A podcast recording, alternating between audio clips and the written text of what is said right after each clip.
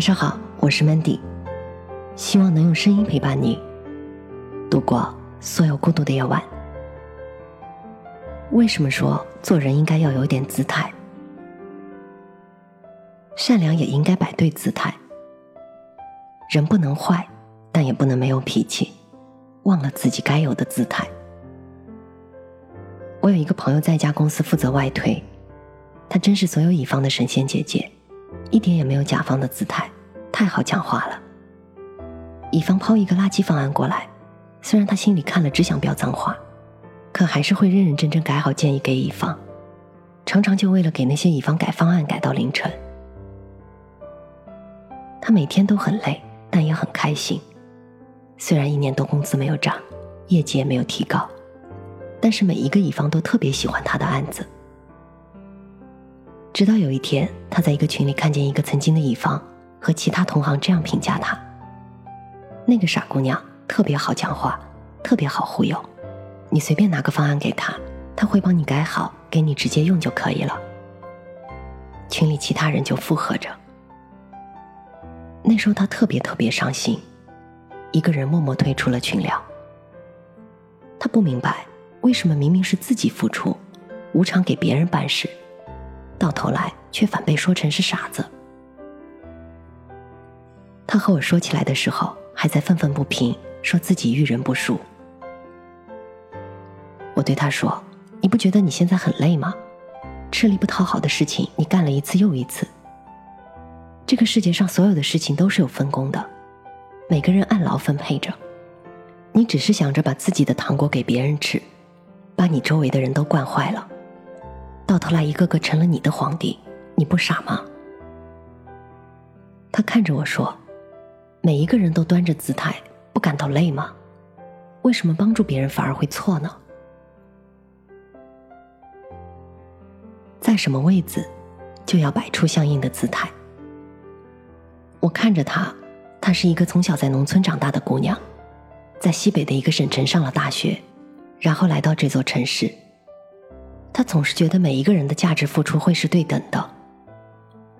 他没有看过厚黑学，连心理学也不知道是什么。他喜欢以他固有的观念来衡量人和人之间的关系。我不知道和他怎么讲，想了一会儿，我和他讲了一个小故事。我以前的上司是一个很好的中年人，对下面的员工超级放松，感冒了可以请假，朋友来了可以请假，上班可以迟到。我们下班还会一起打球，他没有一点领导的架子。我们打完球一起吃大排档，吃到凌晨。第二天一个个哧溜溜的睡到自然醒，只有他一个人顶着熊猫眼跑回去上班。后来大老板发飙了，上司被直接炒鱿鱼走了。而大老板亲自带我们的时候，我们就每天跟打了鸡血似的，也不敢和大老板开玩笑。每一次大老板进公司。我们都感觉到空气瞬间凝重起来，工作起来也不敢马虎，效率立刻提升上来。这就是姿态，一个人是需要有自己的姿态的，在什么位子就要摆出相应的姿态。法官不能学着地痞的姿态，老师不能学着商人的姿态，你在自己的位子上就要找到自己的姿态，姿态是你的原则，是别人不能触碰的底线。姿态不是摆架子。姑娘一副受尽委屈的样子说：“可是我真的把他们当成好朋友，想着下一次也许我有困难，他们也可以帮我一下。”我有些无奈的和她说：“偶尔给别人施以帮助是你的善良，别人会感激你。但是你的善良变成廉价品的时候，每一个人都不会珍惜，反而只是觉得那是你理所当然的义务。”其实和他一样的人很多，每一个人总觉得我要付出，我得善良，我对这个世界有着全心全意的善，那么这个世界一定也会对我报以微笑，每一个人都会对我真心付出。可是结果呢？他们的玻璃心总是会被伤害。所以说，人还是需要有姿态的，姿态和架子不一样。你不能说雄鹰翱翔蓝天。是在对乌鸦摆架子，不能说金鱼在海里畅游，是在对淡水鱼摆架子。我努力奋斗，一步一步走到了我该有的高度。我在这个社会有了我该有的位置，我对世界的认知也应该有属于我的视线。这就是我的姿态，这和架子一点关系都没有。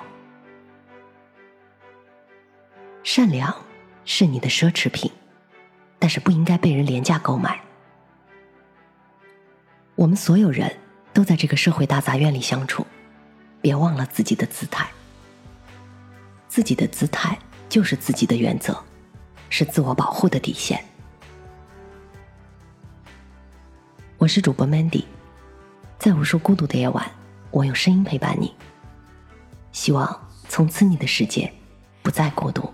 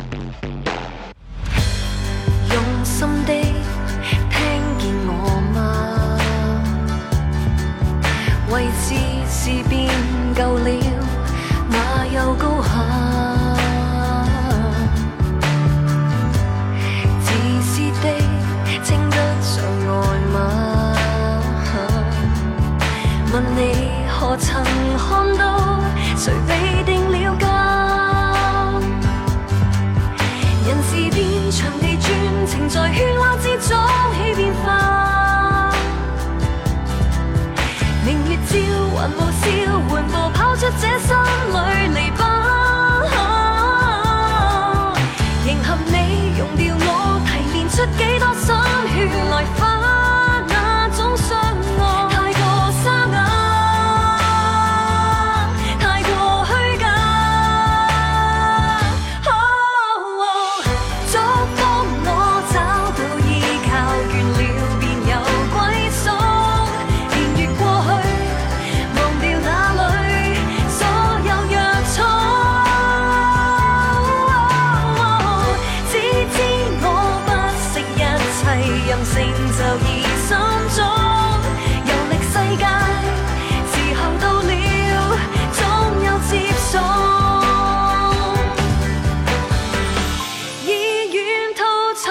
天。